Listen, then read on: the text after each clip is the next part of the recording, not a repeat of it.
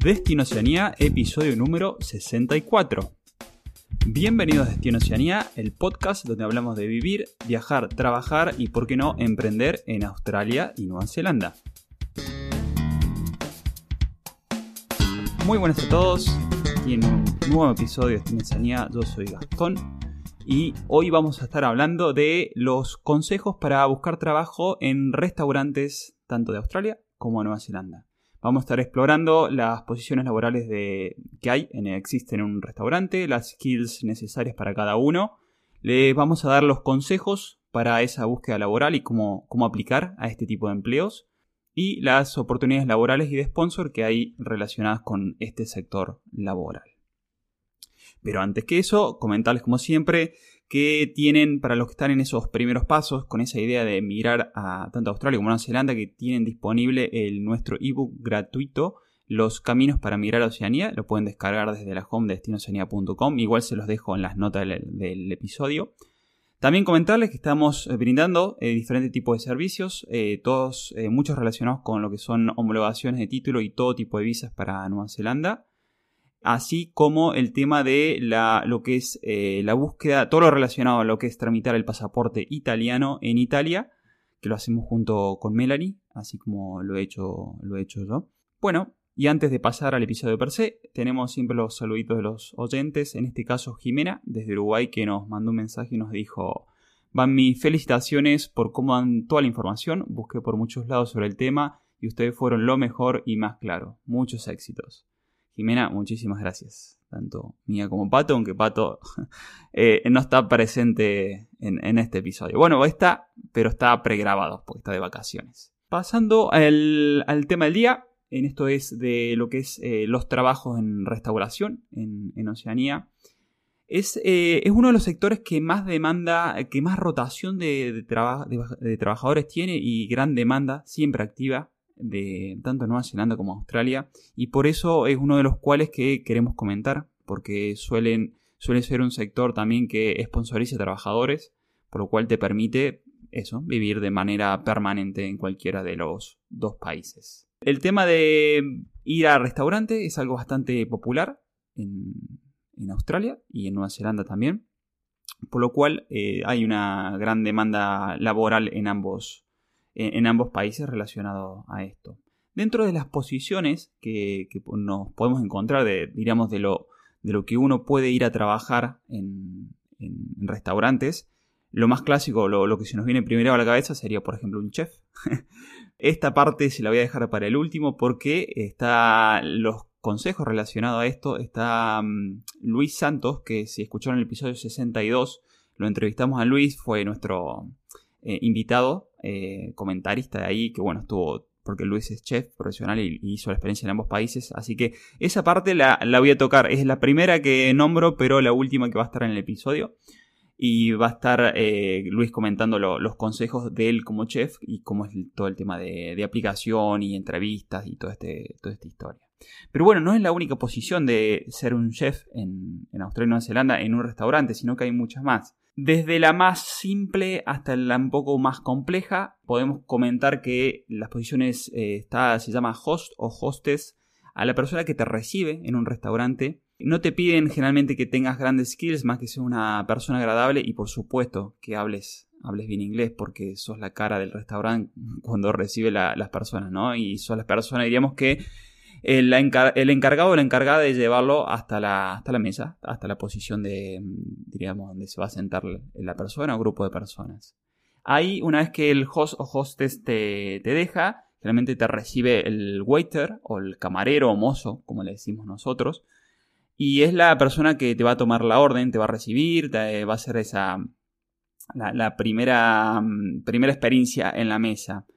Para la primera posición de host o hostess, sí vas a necesitar estar, diríamos, eh, que tengas un nivel de inglés bueno. No, no necesariamente necesitas que saber lo, que hace un waiter, porque un waiter. Ahora, ahora vamos a, lo voy a comentar un poquito más en detalle, pero sí necesitas tener como skills eh, un buen nivel de idioma, pero no necesariamente necesitas saber todo lo que sabe un waiter a nivel de, de menú, de carta, de no sé, de cómo preparar la mesa, de servir de, bueno, de todo lo, todo lo que te va a ver con, eso.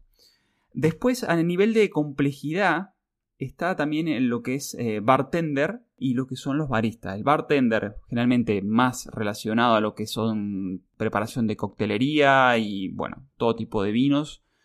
Y los baristas más relacionados a lo que tiene que ver eh, con todo el tema de cafetería, que recuerden que es muy muy popular en Australia y Nueva Zelanda. Son dos profesiones bastante demandadas también, eh, barista y bartender, pero las skills necesarias son un poco diferentes. En este caso, generalmente para ser un, un barista, que te piden que tengas, eh, sepas hacer arte latte. son, seguramente lo han visto en algún lado, que tiene, o en algún video, que es estos dibujos en, en el café pero bueno, más allá del dibujo en sí, que son bastante apreciados, el tema es que se va a preparar bien la, emulsión de la leche, que el café no se corte. Bueno, ahí son bastante, como dicen en España, tiquismiquis los australianos y los neozelandeses con el tema de cafetería. Eh, cada uno como que tiene un café determinado y puede haber millones de variantes sobre el mismo. Por eso es una posición muy muy requerida el tema de barista y tiene que, obviamente, va a ser bastante rápido. Eh, esto es algo que se estudia, ser barista, hay, hay cursos específicos, pero bueno, en la realidad eh, que a mí me ha tocado cuando he sido barista en restaurantes y en cafetería, es que casi nadie te pide título, pero te mandan directamente a la máquina y te piden dos o tres cafés. Justamente cuando estás en la entrevista, generalmente te entrevista una o dos personas, te piden, hacete un, un café para ti y yo quiero esto y esto y te lo piden ahí en la mesa. Entonces, bueno, esa es su forma de medirte a ver si, si eres bueno o no eres bueno en siendo barista. Para un bartender pasa un poco lo mismo. Generalmente es, sí te evalúan el tema de, que tengas experiencia, pero como siempre le gusta medirlo en la cancha y te van a pedir algún tipo de preparación de coctelería, cosas, cosas así. Un barista y un bartender eh, no necesariamente necesitan tener alta, altas skills con el tema del idioma, pero sí ser bastante bueno en lo que es la, preparación de la coctelería y de los cafés. Asimismo, en los restaurantes más chicos, el barista y el bartender suele ser la misma persona. Inclusive en los restaurantes que son más pequeños aún, el waiter eh, eh, suele ser el mismo que hace de barista y de bartender, por lo cual necesitas tener como esas tres skills indispensables para trabajar. Dependiendo de la complejidad del restaurante y el tamaño de cada uno, van a necesitar más o menos skill y ser más o menos específicos. O sea, si un restaurante tiene cada una de las posiciones individualizadas, eh, el, bar, el bartender le van a pedir que tenga bastante experiencia siendo de bartender y es lo mismo con el barista, como ser muy, muy dedicado a, a esa especialidad. El waiter suele ser una persona más polivalente y suele eso, como, como skill necesaria necesita tener un buen, buen nivel de idioma, ser una persona agradable, generalmente buena memoria, porque hay que apuntar muchas cosas y como sabe el que ha trabajado de, de, waiter o de mozo alguna vez, piden una cosa y después se va cambiando mucho sobre la marcha, tenés que ir apuntando, desapuntando, pidiendo órdenes. Se trabaja muy poco con libreta, se trabaja todo de manera prácticamente electrónica, con, como si fuera como un móvil donde vas pidiendo la orden y donde va saliendo esa orden en diferentes lugares. Sale en la cocina, sale la orden para el bartender, sale la orden para el barista y sale impreso en un, ticket. El waiter suele ser también quien prepara la, orden, diríamos, para. No solamente la orden, diríamos, de cuando piden la, comida, sino que eh, suele preparar los tickets. Por lo cual también necesita saber trabajar a, nivel de, caja. Y dentro de eso también trabajar de, saber trabajar de manera electrónica suelen ser todas eh, pantallas táctiles donde necesitar eh, enviar, preparar todo de manera electrónica y para lo cual ir y cobrar, que suele ser 95, 90% todo eh, sin cash, o sea, todo tarjeta. Esa es la, realidad de, trabajar en la restauración de, Australia y Nueva Zelanda. Yo recuerdo en 2016 fue la primera vez que me, pagaron con un Apple Watch. Yo nunca no lo conocía en ese momento. Y cuando le acerqué, mm, nosotros le llamamos el datáfono, este, este aparato electrónico para pasar la tarjeta, no pasó la tarjeta, sino pasó su, su reloj, que era un Apple Watch y pagó a través de eso. Yo quedé como muy sorprendido de la, de la forma de pago en ese momento. Estamos hablando 6, 7 años atrás, más o menos. A ver, sí, 7, 7 años atrás. Ahora puede ser bastante más, más normal, pero para mí era toda una, una novedad, con un pago directamente, inclusive sin tarjeta, ¿no? Y otras dos profesiones relacionadas a lo que son restaurantes son el que le llaman el runner, eh, que es la persona que te lleva la comida a la mesa. Generalmente el, el waiter es el que te hace la, te pide la orden, tanto de bebida como de comida, y el runner directamente es la persona que asiste a ese waiter. Tal cual dice la palabra, va corriendo, digamos, entre la cocina y las mesas y va, va llevando la, comida y, las órdenes. Generalmente es una persona que asiste al waiter. No necesariamente necesita tener altos skills eh, relacionados a lo que son hablar inglés, pero sí necesita ser muy, una persona muy activa, eso seguro. Y es, por lo general en este tipo, en restaurantes que son medianamente grandes, te suelen tomar como runner primero, después te miden si andas bien como eh, como runner, posiblemente puedes ir a waiter o a otro tipo de, trabajo. Pero si no has trabajado nunca en restaurantes, lo más probable es que te tomen como, como runner eh, al principio o como host, donde, bueno, host necesita altas skills eh, comunicativas, que por ahí si la tienes y no necesariamente no sabes llevar no has tenido experiencia en restauración, puede ir bien, pero un runner necesita menos skill a nivel comunicativa, pero necesita ser muy como eficiente llevando, trayendo y sabiendo a dónde van las cosas, ¿no? Después, el puesto superior de todos ellos es el manager. Ya en el manager le van obviamente que le van a exigir experiencia previa y demostrable. Lo más probable es que se terminen comunicando con ex empleadores para, para saber eh, cómo fue la experiencia de haciendo manager en este tipo de lugares y bueno, es muy importante aquí demostrar la experiencia previa. Y no suelen, aquí no hay como una prueba que te pueden hacer como el resto de las profesiones. Generalmente se mueve por referencias previas, eh, se van a tratar de comunicar con sus eh, jefes previos y ver cómo fue la, experiencia. Van a, en la entrevista laboral seguramente van a estar hablando de, de, cómo han manejado situaciones de conflicto, cómo trabajan con los grupos, porque el manager suele también ser la persona que está eh, todo el tiempo buscando personal y también a la hora de despedir a un personal cuando no va, eh, es la persona que se encarga. Entonces también necesita tener varias skills relacionadas a lo que es recursos humanos. Eh, ese manager también en restaurantes chicos suele hacer de todo, por lo cual necesita tener skills de bartender, de, mm, de waiter, y también, no sé si lo hablé en este momento, pero de sommelier. En restaurantes muy específicos y de alta cocina siempre está el sommelier, que son de los trabajadores mejores pagos en, restauración. Y es la persona que se encarga de los vinos, ¿no? Aquí le van a pedir, lo más probable que le pidan tengan títulos demostrables y skills mm, comunicativas muy altas, porque van a estar al frente de, personas que le van a pedir mucha información referido a lo que es la carta de vinos y, bueno, nada, tener skills relaciona un poco más con lo que son waiter. A nivel de paga, la paga más alta obviamente es la que tiene mayor responsabilidad, que son los managers. Luego, luego vendrían los que son sommelier, eh, bartender, barista, em, waiter, runner y host, en ese orden de escalerita podríamos decir de alguna manera.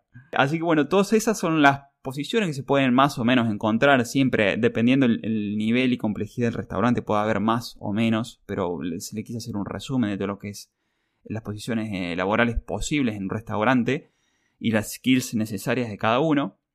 Para la búsqueda laboral bueno nuestra recomendación como siempre es eh, currículum y cover letter siempre en inglés y lo más simplificado que puedan no más de dos páginas como comentamos, hay un episodio, creo que es el 11, de, también se los dejamos en la nota del episodio cuando hablamos de hospitality. Recuerden que trabajan en restauración, es parte de lo que es el gran sector de hospitality en, ambos países.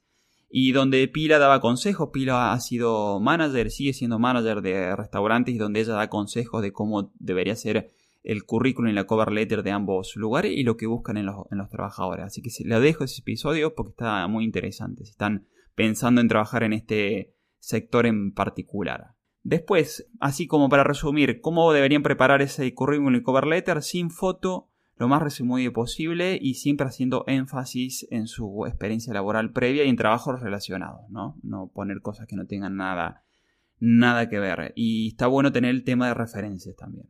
Y recuerden ser siempre lo más honesto posible, porque como les digo, ellos no se fijan tanto en currículum, sobre todo en las posiciones media y baja. Sí, sí se van a fijar mucho en lo que es en manager, pero antes eh, los van a medir en la cancha, diríamos, y lo van a probar. Eh, generalmente les piden trials para todas las posiciones, excepto para manager.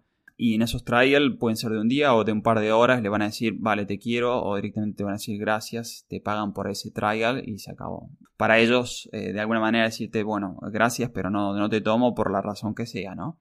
Así que es importante, importante tenerlo en cuenta, no ser lo más honesto posible porque después la realidad se ve en la cancha y puede no ser tan buena. Como les comenté, lo de Jeff se lo dejo para el último porque aquí viene la, la última parte de la entrevista que le hicimos a Luis, donde no salió, diríamos, en el episodio 62, va a salir ahora, donde él habla en específico todo lo que tiene que ver para Jeff, todo lo que tiene que ver eh, cómo, lo ve él, porque él también busca, siempre busca a Jeff para su equipo y él ha hecho, la experiencia en Australia y Nueva Zelanda, entonces él va a poder decir, vale, mejor eh, esto es bueno, escúchenlo, no, no, se los quiero adelantar, escúchenlo ahora cuando, cuando deje, cuando termine yo de contar toda esta parte de las demás eh, profesiones relacionadas, eh, pero bueno, la de chef se la dejo a él.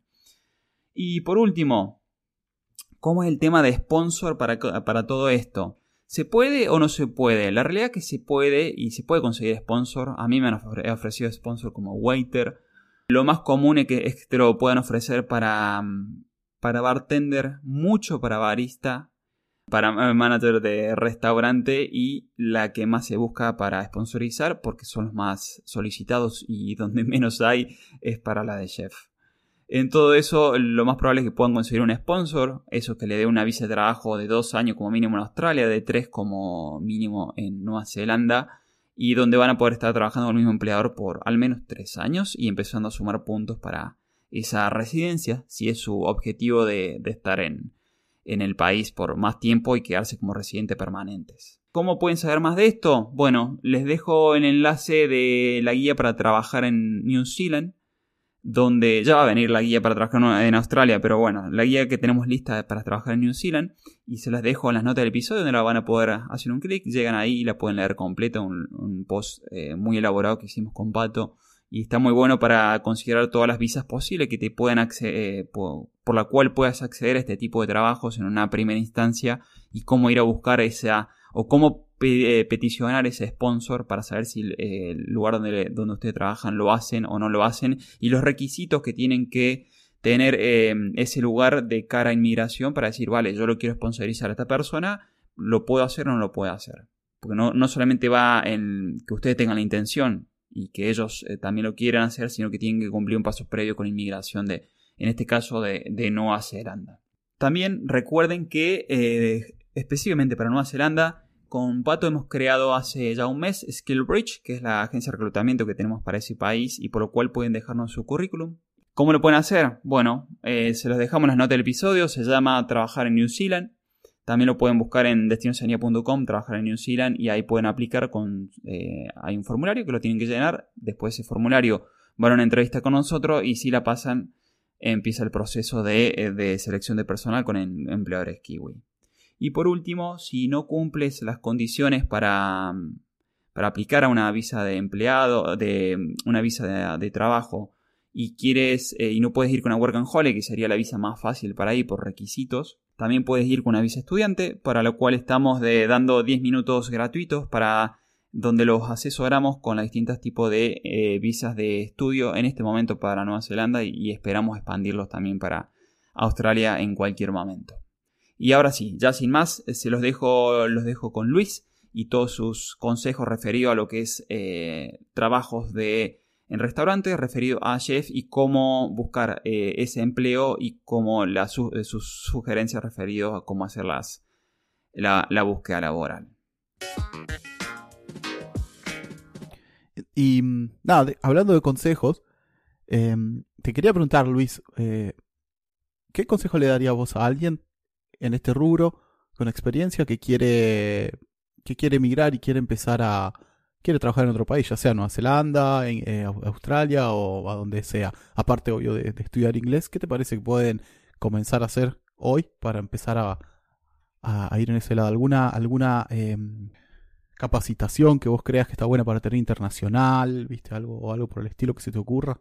Bueno, hoy en día toda la información que, tenemos al alcance, eh, bueno, yo recomendaría eh, bueno, darse una, vuelta por, lo que es la, cultura, primero. porque más allá de conocer lo que son recetas o técnicas, creo que es muy importante llegar y tener más o menos una, una idea de, de, la cultura, sobre todo, de las formas, de, de, saber comunicarte. El idioma es importante, sí. pero las cosas eh, importantes dentro de, la cultura que hablábamos antes, ¿no? De cómo funcionan, de, cuáles son... Eh, porque al final el que te va a contratar eh, tiene es una persona Total, igual que sí. tú y tiene unas inquietudes. Entonces, conociendo un poquito eso, eh, si es en Australia o es en Nueva Zelanda, eh, poder bueno, visitar eh, restaurantes, programas de cocina, que ahora hay un sí. montón. Todo, es verdad. Todo, todo, esto dentro de lo que es allí, por ejemplo, en, en Australia, el, el, Top Chef, yo creo que fue más famoso incluso que en Estados Unidos. O Top Chef o no me acuerdo, sí, Master sí, uno de estos. Sí. Es verdad, sí. sí. En Australia y en Nueva Zelanda pegó y cuando yo estaba, vamos, era una cosa eh, brutal. Era un rockstar, ¿no? Sí, sí, sí, sí. Entonces hay mucha, mucha pasión por eso. Eh, o sea, creo que la, ese programa en España también ha hecho ese efecto, pero en, en estos países ha sido como que la cocina ha pegado ahí un boom y simplemente si te gusta la cocina, eh, te gusta cocinar, enterarte un poco por dónde andan allí, eh, o sea, ¿Se te ocurre ponerle y... empezar a, a, ver menúes de, de, de, algunos, a ver en qué, qué tienen en común o, o qué utilizan, qué, para qué lado va el estilo? ¿eh? ¿Eso puede, puede servir también? Exacto, exacto. ¿En qué eh, situación está actualmente la, la, gastronomía allí? Hemos dicho que la culturalmente no tienen mucho desarrollo, pero por eso, porque son países jóvenes. Pero si, si te enteras un poquito de en qué andan, porque igual ahora mismo pues está la cocina tailandesa como como hemos dicho, pues eh, eh, tener algunos conocimientos aparte de cocina tailandesa y dentro de lo que son los... Eh, yo, por ejemplo, soy vasco y la cocina vasca es eh, también internacional. entonces a mí me sirvió esto con el jefe de Ajá. cocina que era inglés. Conocía la cultura, o sea, una persona formada, con pasión por la cocina, conocía la cultura vasca, el bacalao, los pescadores que se iban a Terranova y por ahí entrabas y bueno, eh, si tú eres capaz también de, de, de hacer algún aporte cultural a, a, a esto, eh, creo que a la gente eso, si el que, porque el que abre un restaurante, si es porque le gusta, porque le gusta la cocina. Si no, no te metes claro. en, en, ese fregado, como decimos aquí. Entonces, si tú conoces lo que se está haciendo allí, es mucho más claro. fácil que puedas acercar lo tuyo a lo que se está. No sé si sí, me total. Entonces... Y también se me ocurre que ponerle en la entrevista, si la persona, vos le demostrás que te interesaste, sabés de qué viene el menú, eh, vas con alguna idea, que mira, me parece bueno, podríamos eso, que yo lo valoraría como eh, empleador, ¿no? Che, esta persona no solo vendría a trabajar, sino que viene a aportar creatividad a, a, a mi negocio. Exacto. Y tiene un interés por mí, porque allí es también lo, lo, la gente local, en Australia sobre todo, que tienen, en Nueva Zelanda también, pero en Australia que tienen mucha inmigración, valoran mucho eh, el interés, ¿no? Por, por, uno que se integra, por uno que conoce, porque es verdad que eh, hay mucha inmigración asiática y bueno, lo que pasa en estas ciudades tan grandes es muy difícil integrarse, eh, se generan como comunidades. Es verdad, claro, claro, Y si tú eres capaz de, de conectar con, con ellos, eh, con su, su cultura a, a, niveles dentro de tu capacidad, por eso me refiero a que si tú conoces un poquito, y te informas, lees, ves un poco algunos documentales, conoces un poquito por dónde va a lo que te vas a dedicar, en general, la gastronomía en este caso, eh, eso te da, te da muchas oportunidades. Sí, ahora que me decís eso, me, me, me, acordé que acá hay algunos restaurantes chinos que vos vas y el menú está en chino, o sea, todo está en chino, ¿viste? Como que es lo, lo contrario a lo que vos eh, lo sí, decías sí, sí. justo. Exacto, y que es que porque tienen su clientela claro. eh, orientada a, a los Total. chinos eh, o a los coreanos, y entonces solo van coreanos. Yo, yo estuve en algún restaurante así para probar la cocina claro, auténtica. es lo que te iba a decir, pues vos vas y, y, tienes que preguntar. No es el claro. mismo plato que sirven ¿no? los, los, los que están en inglés, poner. Esto totalmente. No, no, no, no, no. Te tienes que orientar por la foto. Y hasta Yo, ahí. Veías, normalmente te venía una foto y dices, ah, pues este parece que está bueno, sí. venga, ponme este. Y después, después tenés que rogar que el plato sea como el de la foto cuando te llega. Exacto, que no sea picante de esos que, que- que no se aguantan. Te, te- te- te hago esta última pregunta de eh, con respecto a, a esto de buscar trabajo. Supongo que vos habrás recibido currículums, habrás contratado personal, habrás hecho entrevistas, ¿no? Para contratar gente. Sí. Sí. Eh, ¿Qué te parece que estaría bueno hacer en un currículum en este, en este área que vos decís que destaque o, o qué no hacer? ¿Qué, qué, qué consejo podrías dar en ese sentido? Mm, Bueno, dentro de los currículums mm, es importante, eh, eh, ellos ti- tienen, mm, desde el punto de vista de, de allí, eh, muy, muy en valor eh, los restaurantes, eh, digamos, los restaurantes.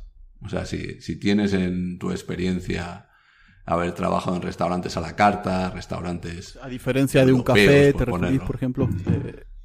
Exacto, de un café, de un restaurante, de, de- de una, una hamburguesería. Mm. Sí, esa, esa capacitación está muy, muy valorada. Y bueno, también el, el aspecto eh, personal. También eh, una, una carta de presentación bien hecha, eh, sobre, no solo sobre capacidades profesionales, sino también capacidades eh, Eh, eh, personales, ¿cómo se ¿no? Eh, La, la cover letter, ¿no? Que le decimos nosotros, sí, un poco. Soft, soft skills, ¿cómo se llama? Habilidades blandas, no sé cómo es Claro. en castellano. Sí. Exacto, sí. Eh, acompañar tu, ya te digo, un, un currículum en el que puedas demo- demostrar o que, que llegue tu profesionalidad de alguna manera, porque eso te lo- es lo que, lo que están buscando, buena mano de obra. Y aparte que tengas, pues bueno, eh, unas, eh, una personalidad, digamos, eh, pues eso, soy una persona que, que le gusta salir al campo, o sea, que tenga una actividad, que tenga también unos intereses, Mirá, unas le- inquietudes. le prestás atención a eso. Mirá. sí, sí, sí. ¿Te Mm. parece, por ejemplo, si es alguien que trabajó en, así en alta cocina y que eh, fotos de los platos que hizo, la presentación, o un- ¿eso suma o, o no tanto? Mm, para mí no tanto. Para mí no tanto porque, bueno, los platos eh, se pueden... Y aparte en el currículum, igual ya en una segunda entrevista, sí que puedes llevar un, un dossier, sí ya. Pero como primer, eh, como primer contacto, a mí me parece más eh, la persona, obviamente que tenga una, una experiencia, pero que la persona eh, me cuadre. Vamos, que, que me, que, me, que me llame la atención por su pues, eh, actitud, Claro, exacto, que veas claro. que- que realmente eh, tiene ganas y le gusta lo que, lo que quiere, lo que vamos a hacer, vamos. Perfecto. Eh, Luis, ¿y hay algo que de lo que hayamos tocado que vos decís, bueno, falta, che, tengan en cuenta este detalle, que por ahí está bueno? Sí, sí, por ahí, eh, antes en el, tema del salario no, no comenté que el salario está muy bien dentro de lo que son las 40 horas semanales, pero en, en temporada, obviamente, uno pues va a hacer eh, todo lo posible a intentar eh, sacar el, di- el dinero y, y el trabajo adelante, porque las temporadas son más cortas, eh, esto en Auckland, y hay muchas horas extras para hacer. Entonces, las horas extras ya se pagan a- Sí. no ahora, como decíamos, que estará a 30, a 35, sino que se paga a 1,5 normalmente, incluso al doble, si son festivos.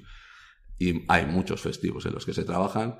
Entonces ahí sí que eh, sube muchísimo es eh, la lo que es la, la diferencia. En Australia, eh, como era algo más informal, en el restaurante que yo estuve, te daban la opción incluso. Si Mm. querías hacer, cuántas querías hacer, cómo las querías hacer. En el otro restaurante era un poco más obligado porque el, el personal estaba más reducido y había que hacer las horas sí o sí, lo cual venía muy bien porque ya te digo que sumaba mucho eh, en lo que era el salario, casi digamos que hacías eh, la mitad de lo que era el salario en plus, Claro. o sea que, que era muy, muy interesante también por ahí. Creo que en ese sentido Australia es mejor para los empleados que Nueva Zelanda, ¿no? Eh, creo, eh, eh, creo que acá en Nueva Zelanda tiene que ser como un convenio, digamos, cada compañía tiene un- su convenio de lo que paga por hora extra, pero en Australia me parece que sí Exacto. o sí tenés que pagar 1.5 y eh, inclusive si trabajas los fines de semana también, ¿no? No, no, no me acuerdo. Sí, sí, sí, sí. Creo que en fin de semana eh, subía, ya te digo, incluso en, en festivos. No sé si era el, el, doble de cara ahora. O sea, en vez de 30, iba a estar ganando 60 dólares. Sí, sí. Creo que es mucho mejor ahí. Eh, muy en bien. Australia que en Nueva Zelanda. Muy, Sí, muy sí. bien. En ese Sí, sentido. sí, sí, sí. En Australia, por lo general, se, bueno, y en una ciudad como Melbourne, que, que- que por lo menos en la temporada en la que yo estuve era muy bollante, o sea, una, una ciudad muy, muy activa, muy dinámica. Eh, ahí se, bueno, se, se cobraba muy bien y, y estaba, estaba, vamos, mucha posibilidad de, de trabajo de esto. Perfecto. Sí, eh, y yo para agregar, es verdad lo que dijeron de, de Australia, se considera diferente de lo que son sábado y domingo, por lo cual generalmente la paga va entre 1.5 y 2, generalmente los domingos, y ni hablar si es hora nocturna. Así Mira. que sí, eso, por lo que comentaste, Pato, creo que en Nueva Zelanda no se tiene tan en No, cuenta, más algunas negrero empresas sí, otras no. No sé. bueno, no lo quería decir tan así. Está, está, está. Yo estaba con el eufemismo, bueno, vos le pusiste las tintas sobre las guías, ¿no? Eh, pues bueno, más allá de eso, eh, comentarles, de- dependiendo de la etapa que te encuentres cuando estés escuchando este podcast, si estás en una etapa muy inicial, si estás analizando la posibilidad de ir a Australia o Nueva Zelanda, que sepa que tenemos nuestro ebook gratuito, se llama Los Caminos para Mirar Oceanía. Eh, lo pueden descargar en destinoceanía.com, eh, lo van a ver ahí, se lo descargan de manera gratuita. Primera, mm, primer tomo, diríamos que hicimos de esa, eh, o primera edición. Creo que este año ya con todas las visas que se abrieron y todo lo que hemos investigado, vamos a sacar una segunda edición, no muy lejano el tiempo. Después también comentarles, si estás eh, ya decidido a ir, pero directamente a Nueva Zelanda, tenemos dos guías, una para emigrar eh, y la otra es para trabajar. Las dos están en texto, o sea, tienen que entrar a destinoseña.com barra Nueva Zelanda, que lo van a ver ahí a Pato con, con su carita y un kiwi. Y, están los dos posts, son uno, bueno, son bastante extensos y todos tienen referencia a visas que están todas en español, porque bajamos el material, está puesto todo en español, y a los posts que están relacionados a lo que estamos a- eh, explicitamos ahí. Eh, ya para profundizar mucho más en lo que es eh, en relación a Nueva Zelanda. Y bueno, lo del Skill Bridge ya lo comentamos, la agencia de reclutamiento que tenemos en Nueva Zelanda, eh, también pueden aplicarlo, van a ver en cualquiera de las dos guías de emigrar y trabajar, lo van a ver ahí. Y bueno, creo que no mucho más, Pato, no sé, ¿quedó algo más ahí? Ah, eso. suscríbanse en. eh, sí, les quedó la, la, sí, la campanita para recordarles que se suscriban, que nos dejan un- una review si les ayuda y les gusta lo que hacemos. Eh, y nada, eso solo. También, eh, por último, agradecerte, Luis, por tu, todo tu aporte, tu conocimiento, tu experiencia. Me hubiese gustado Ah, eh, quedarme charlando más, pero tengo mil preguntas para hacer, pero ya son, porque a mí me gusta la cocina y todo ese mundo, así que ya son fuera del podcast, así que no las voy a hacer. Sí, sí, sí, sí, lo que quiere, claro que sí. Pero nada, te agradezco, te agradezco mucho tu tiempo y, y que todo lo que aportaste al, al episodio. Bueno, sí, muchas gracias a, a vosotros. Para mí, bueno, es un placer eh, hablar de, de mi experiencia, de, de la cocina que, que me encanta y bueno, poder acompañar a Gastón y, y, bueno, haberte conocido a ti también, por fin, que siempre había oído hablar muy bien de ti. Bueno, espectacular. Eh, bueno, Gasti, nos vemos nosotros en la, en la próxima. Sí. Eh, nos vemos próximo episodio, tal vez dentro de un par de... Ah, sí, no, digamos eso. de... Che, bueno, nada, ¿Eh? así para comentarles nada más. Yo me voy de vacaciones, siete semanas. Así que estos episodios que vienen va- van a ser un poco distintos. Van a ser un poco más de entrevistas. En algunos va a estar Gast- Gasti solo.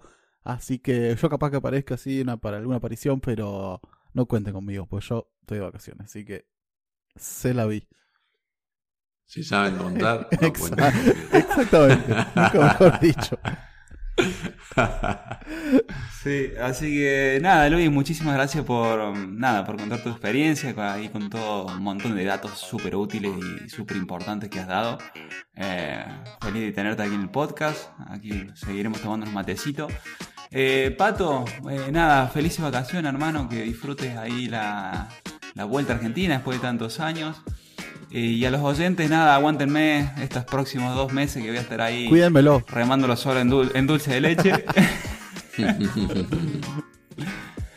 y bueno, será hasta el próximo episodio. Adiós.